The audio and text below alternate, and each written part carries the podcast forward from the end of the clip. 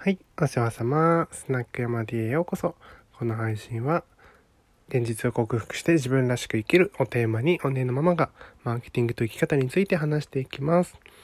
というわけで、えっ、と、今日は、えっ、と、前回ね、ちょっとごめんなさい、聞き取りづらくて申し訳なかったんですけども、今日はね、あの、みんな寝てるので、ハキハキいきたいと思います。元気よくいきます。えっと、今日はあの、えっ、と、嫌われる勇気というですね、本を、実はま、まだ読んでないんですが、いろんな人が嫌われる勇気を読んだよっていう話を聞きまして、あの読んだ人たちの感想をまとめた話っていうのをします。すごいその感想にね、めちゃくちゃ感銘を受けて、まだ読んでないのにこの本の内容に触れていくっていう斬新なことをやろうと思ってます。はい。で、えっ、と、この嫌われる勇気、まず命題がですね、あります。えーたった一つ世の中はとてもシンプルであると。世界はとてもシンプルだよっていうことです。複雑そうに思うけどもあ実は世の中世界っていうのはシンプルなんだと。なぜかというと全ての悩み私たちあなたたち全てみんなが持ってる全ての悩みっていうのはなんと一つだけ人間関係対人関係の悩みが唯一だと。それ以外の悩みっていうのは、あのーないというふうに言い切っちゃってます。これアドラー心理学ですけども、アドラーは言い切っちゃってる。で、なぜ、じゃあ、えー例えばお金の悩みはあるよね、というふうに思うと思うんですけども、あのーお金っていうのは例えば、えーもっとお金を稼ぎたい。え、それって、本当にそう？誰と比べてもっと稼ぎたいの？とかね。あの、なんか例えば、えーもっとなんかいい服が欲しいとかね思ったとしてもえそれってじゃあ例えばあなたがあの唯一ねこの地球上に残された唯一の人であってもその服欲しいっていうことなんですよ。そうするとうんまあそうでもないなと。要は誰かに見せたい誰かに意地を張りたいとか誰かに見栄を張りたいとか誰かに威張りたいとか誰かに褒められたいとかそういうことがえーあなたの悩みを作ってしまっているってことです。だから唯一の悩みは人間関係。でその考え方っていうのはですね、面白くって、課題を分離しようと。幸せになるためには課題を分離しようということです。大体、えーとですね、この中で、切られる勇気の中で言われてるのは、大体があなたの課題じゃないよというふうに言われてます。課題というのはですね、あなたが、えーまあ、どれだけですね、苦慮してもですね、考えを巡らせても悩んでも、結果的に、えーあなたがその結論、結果をですね、変えることができない。それはあなたの課題じゃないよね。っていうことです。だから、例えばまあ、えー私がですね、あの、なんか就職のアドバイスをしたですね、あの、学生が、あのどうだったかなあの子ちゃんと思ったところに就職できたかなとか思っても結局私はその子に対して何もやれないのでその子が就職するかしないかっていうのは私が選べる話じゃないのでそれは私の課題じゃない。私は気にしなくていいんだよっていうあの話が一つ目です。で二つ目、えーと人生は今の連続であると。今という瞬間の連続であると。これ知ってるよね、みんな。知ってんのよ。でも違うの。話は違って。実は人生は線じゃないと。0歳から生まれて100歳までの線ではないと。実は常に幸せであって、常にゴール地点にいる。もっと言うと、ゴールがあるわけじゃない。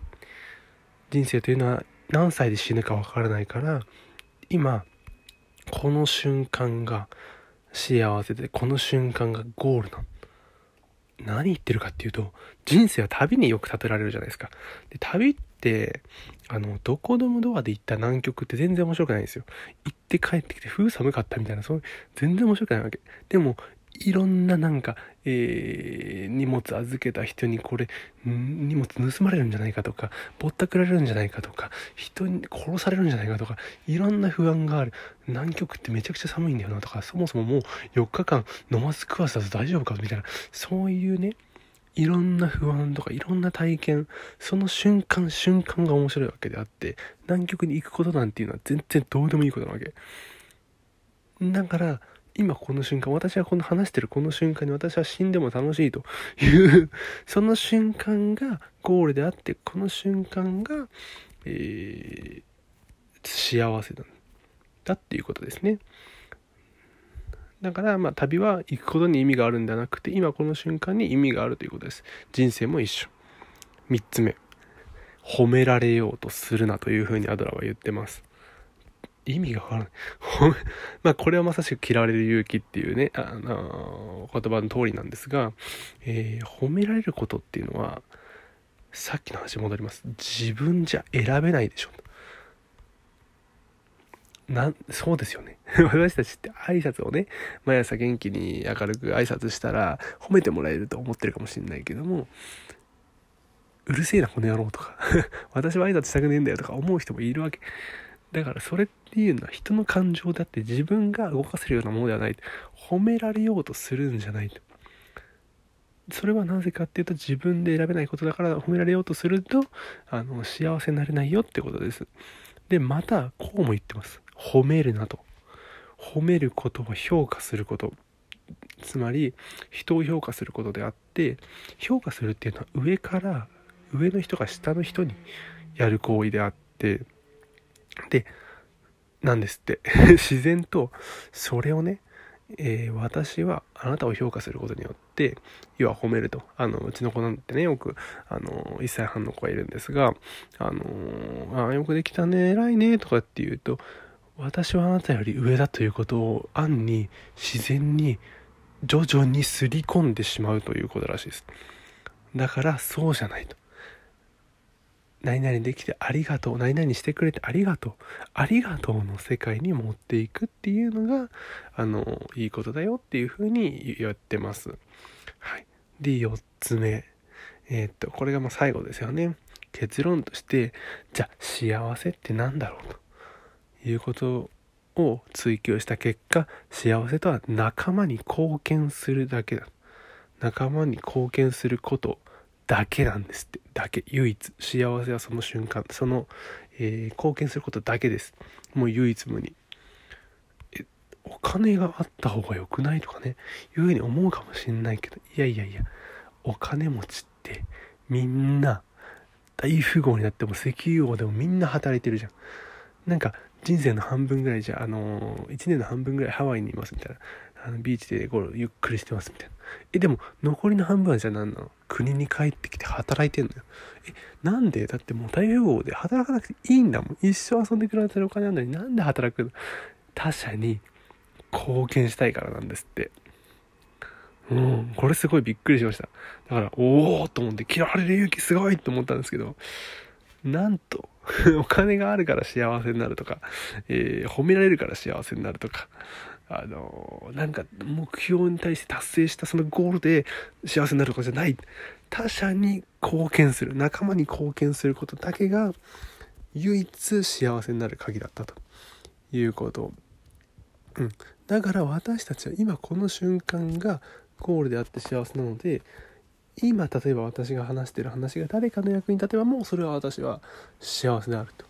逆に満たされない時っていうのは誰かに貢献しているっていう感覚がない時。